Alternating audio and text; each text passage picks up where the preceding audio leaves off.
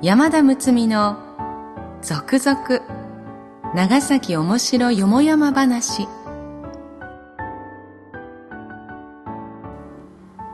ポッドキャスト長崎の歴史シリーズ。今回も長崎おもしろそう第2巻師団切り抜き帳第1巻。島内八郎メモアールに続き長崎に関する書籍では定評のある長崎文献者のご協力によりすでに絶版となって久しい故森永種夫著作長崎面白そう第3巻繁華町の世界をご提供いただきその中から一部抜粋し続々長崎面白よもやま話として全18話をお送りいたします。読み手は歌の種でありたい山田睦美です。長崎面白よもやま話シリーズ。全32話まで大変ご好評をいただきました。そこで同じく長崎面白そうシリーズより今回はその第3巻繁華町の世界から20話を抜粋して続編として配信いたします。ここで同書の前書きを一部抜粋すると長崎を語るときはともすれば過去の華やかな面のみが強調されがちである。長崎のイメージにはあまりにも華やかな過去の幻影がまつわりすぎている。長崎の過去400年の象徴の跡をたどればそれはある一面のみしか見てないことが判明するであろう。とにかくこれまでの長崎はそれとしてこれからの長崎を作っていくのはことに若い人たちである。そんな若い人たちにこれからの新しい長崎の姿を描かせるためにこれまでの長崎のあからさまの姿を真剣に考えてもらいたいとあります。ということで開港以来450年となる長崎のある一面をお届けします。今回の配信は株式会社ホンダ四輪販売長崎、ホンダカーズ長崎のご協賛により、NOC 長崎卸センター、NOCS 長崎卸センターサービスがお送りいたします。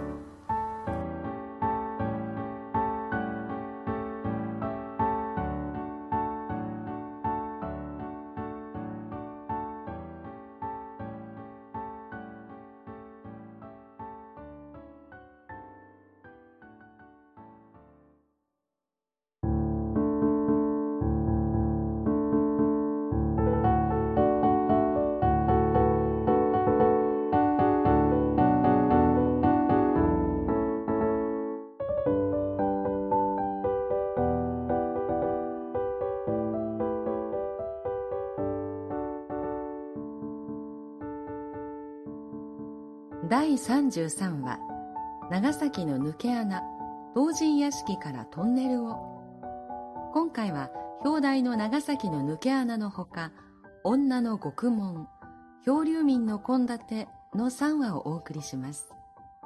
まず最初のお話長崎の抜け穴。鎖国時代長崎は海外への唯一の港として開かれていました。と同時にこよなき密貿易の場所でもありました。漢文6年1666年から慶応3年1867年までの長崎奉行所の判決記録繁華帳には8000件以上の事件が記録されている。その中でも密貿易に関するものが非常に多い。それだけでも立派な一つの密貿易史になるでしょう。当時は密貿易のことを抜け荷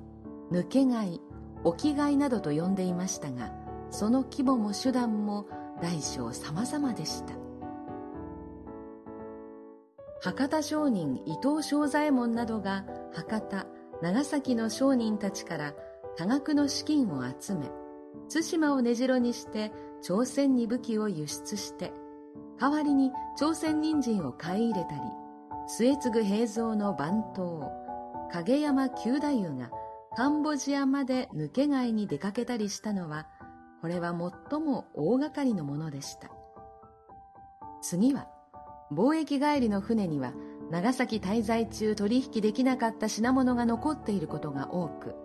持ち帰っても仕方がないという事情がありました。そこで、五島沖や平戸沖で待ち受けて、そんな商品を安い値段で購入するということもありました。もっと小規模なものは、長崎の港の内外で取引するものです。停泊中の船は普通秋船と呼ばれ、当人は当人屋敷へ、オランダ人は出島に隔離され、荷物は全部陸揚げされることから文字通り空っぽのはずなんですが、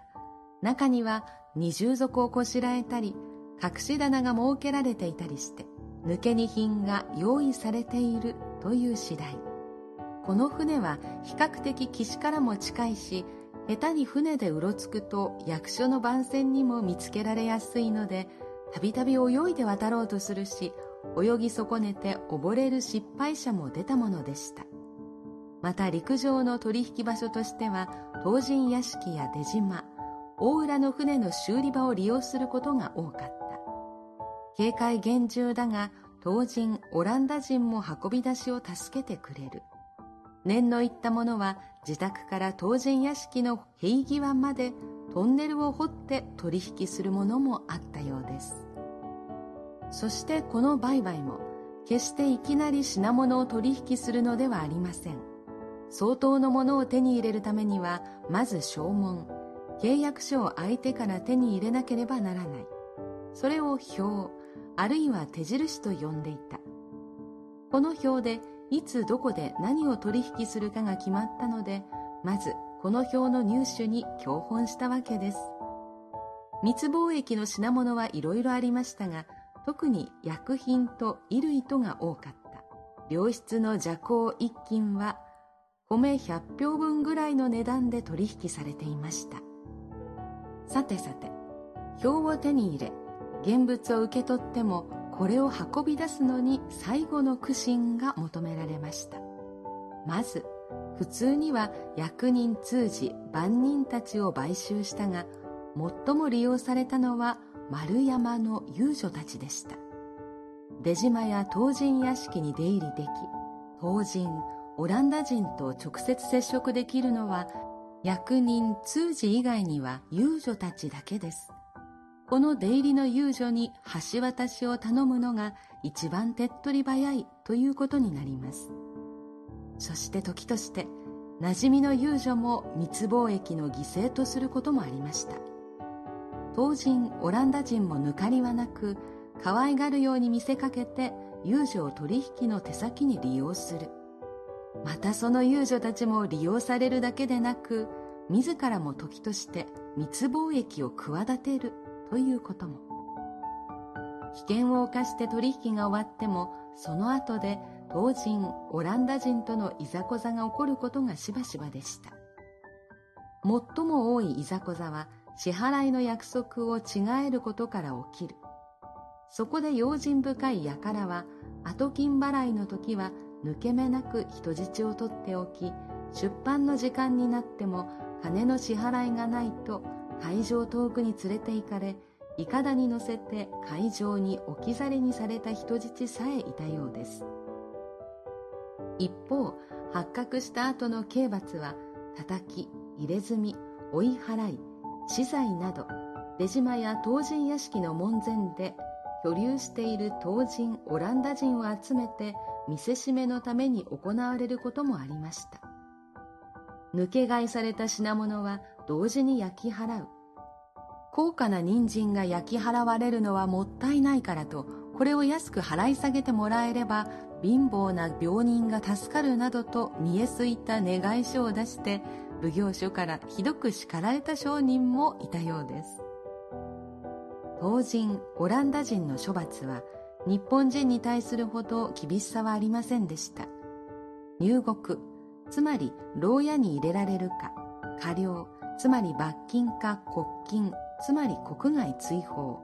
これはできるだけ早い機会に船で出国させ、再び日本への入国を禁じるというものでした。罰金はいくらでも出すから国外追放だけは許してくれとの願い書が出された例が繰り返されているところから見ると、この処分は日本との往復によって生計を立てていた彼らにとっては相当応えた処分だったらしい。女の獄門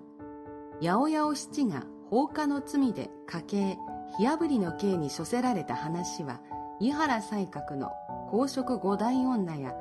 日野海音の八百屋お七などで有名ですが当時としても女性がこんな極刑に付される例は非常に少なかったのです。女性の人権はほとんど認められていなかった時だけに、その罪も男の場合の幼年者、つまり15歳以下の者と同様に取り扱われることが多かった。女房が亭主に隠して抜けに売りさばきなどの世話をした場合などでも亭主の方が監督不行き届きとして張本人の女房よりも重く罰せられることさえありました。それを逆に利用して、抜け荷の秘密がバレたら、女房がやったことにして申し立てようとあらかじめ打ち合わせておくようなずうずうしい輩もいたようです。その中にあって女の身で獄門打ち首の刑に処せられた者が長崎奉行所8200余件のうちに2件ほどある。しかも二例とも養育料詐取の幼児殺しである。勝山町に伊平という男がいた。かねて家に出入りしていた蜜の口添えで、2歳になる娘を今魚町の二平の家に養育料銀八十目をつけて預けることにした。その後、蜜は二平にその子を浦上村の方に養子に出すことにした先日渡した養育費のうち銀15目目くらいに相当する一貫500文は返してもらいたいと言った。二兵はそれで済むなら儲けになると言われるままに娘を密に渡した。密は娘を新大工町の橋の下に捨てたのである。その後密は西坂の形状で獄門となった。二兵もただ欲に駆られただけで娘を捨てるした相談があったわけではないが、同じく死罪となったのである。これは享保2年、1717年のことであった。長崎郊外の小島郷の留の家に娘が生まれた。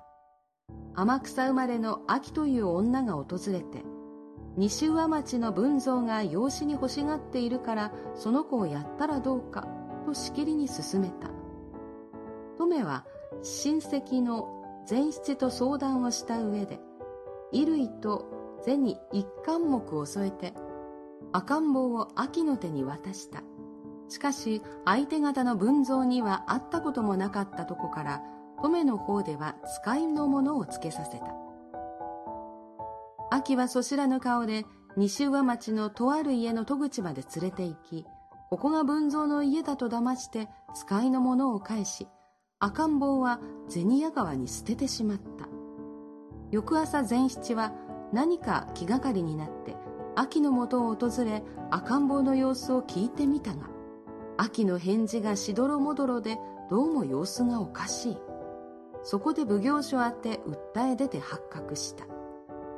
秋は市中引き回しの上、西坂形状で獄門になった。これは法暦7年、1757年のことであった。漂流民の献立。高下3年と言いますから、1846年6月、長崎に入港した当選にて、東国漂流の日本人が送り返されてきた。晩秋者中治、欧州者小吉、下宇佐者修治、美州者聖吉と称する4人がそうで、早速上がり屋、つまり牢屋に入れられ、そこで取り調べを受けた。その申し立てによると、前の年、8月10日、土佐の国は清水で、日向の国への便箋に乗ったところ、出港して間もなく南風に遭遇、生死の間をさまようこと15日間、かろうじてもろこし、つまり中国本土とおぼしき土地に漂着。その後各地を転々として、ようやくこの度帰国させてもらったうんぬんというのである。4人の申し立てはほぼ一致はしていたがいささか食い違った節もありなお取り調べを進めていると9月9日夕闇に紛れて4人はこの上がり屋を脱走してしまった。4人が申告した生まれ在所の人別帳を調べるとそんな人間はいないことが判明。さらに前年8月殺州種子島の流人4名が漁船を奪って島抜けしたことも分かってきた。年齢人相から考えてもその4名だと思われ早速探索の手が広げられた。翌年7月中治と名乗っていた本名喜平は美州寺で大阪町奉行所組の手に捕らえられ嘉永2年2月4日死罪となった。その後になって美州者を清吉と偽っていた富三郎は房州というから山口県を立ち回り中に捕らえられ安政3年2月4日に死罪となった。残りの2名はその後も用として行方が知れなかった。死罪にもなるような事件にはその判決にあたり詳しい事件の詳細を添えて幕府の採決を仰ぐ慣例になっていた。それによると彼らの漂流中の模様や中国本土を転々とする様子が詳細に描かれている。鎖国政策のもと日本では外国人を厳しい監視の目で見ていたのに対して当人の漂流民への態度は誠に寛大であった。言葉が通じず手真似で漂流したことを伝えようとする彼らに当人たちは食べ物衣類銭を与えている。役人の手に渡されてから毎日の生活には不自由はなかったようだがそれでも彼らは一日も早い帰国を望んでいた。いよいよ長崎に返してもらえると知って有頂天になったが船が長崎に近づくにつれもし島抜けの滞在が発覚すれば命はないと思い偽名や申し立て内容について口裏を合わせるように相談を重ねた。それでも不安が募り脱走という虚に出たわけである。この幕府宛ての記録を見てキーに感じられるのは彼らが当役人から受けた食事の献立。つまり朝は麦または米の団子。昼夜は米飯。鶏豚野菜などと一度は細かく記載しておきながらその献立の部分だけは全部後から主筆で丹念に消してしまっていることである。これは一体何を意味するのでしょうか？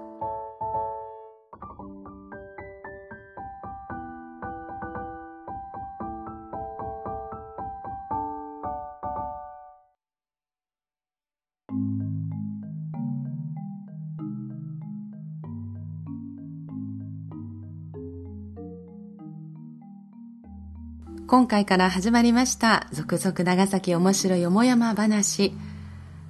ハンカチョウの世界。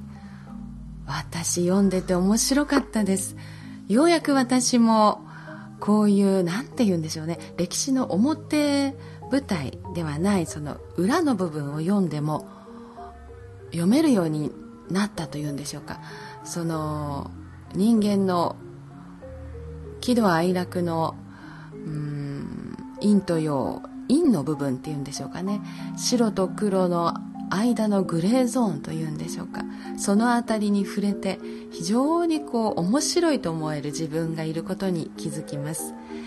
皆様にはこのハンカチョウシリーズどのように届くのでしょうか。私自身も楽しみです。この配信は The Power of Dreams 株式会社ホンダ四輪販売長崎ホンダカーズ長崎のご協賛でお送りしました。ホンダ正規ディーラー、ホンダカーズ長崎は長崎県内に16店舗。朝10時から夜7時まで営業しております。各ショールームにはワクワクゲートとマジックシート、1.5リッターターボエンジンでキビキビ走る新型ステップワゴン、軽自動車とは思えないほど室内が広く、リアシートスライドも加わった N ボックスなど人気のモデルを多数展示。新車から中古車まで幅広く取り扱ってます。また当社ではお客様が安心、快適なカーライフを送られるように、ホンダ車を知り尽くしたサービススタッフが点検、整備も行っています。実際に見て乗って最高の一台を探してみませんか？お車ご購入をお考えの際は、ぜひ一度ご来店ください。ご試乗、ご商談のお申し込み、車検のお問い合わせ、カタログ請求は、ホンダカーズ長崎のホームページからどうぞ。このポッドキャストは、長崎文献社のご協力により、NOC 長崎卸センター、NOCS 長崎卸センターサービスがお届けしております。本文中、差別、または差別的とみなされかねない表現がある可能性もありますが、著作者にはもとより、その意図がないことはもちろん、長い期間出版され続けている書物であることなどから、朗読用のテキストとして多少の言い回しの変更、言い換え、省略を行いましたが、原作の遮奪な香りを残すべく、ほぼ原作に沿って朗読いたしております。また、このポッドキャストに対するご意見、ご指摘は、nocs.e064.com まで電子メールでお送りいただければ、その内容のご紹介を当社ホームページで行い、今後の配信の参考とさせていただきます。なお、長崎文献社は貴重な長崎ものの書物を数多く出版されております。そこで当社でもホームページにて書籍販売のお手伝いをすることにいたしました。もちろん長崎文献社サイトでも購入することができます。詳しくは両社のホームページで。次回までしばらくの間さようなら。歌の種でありたい歌種の山田睦美でした。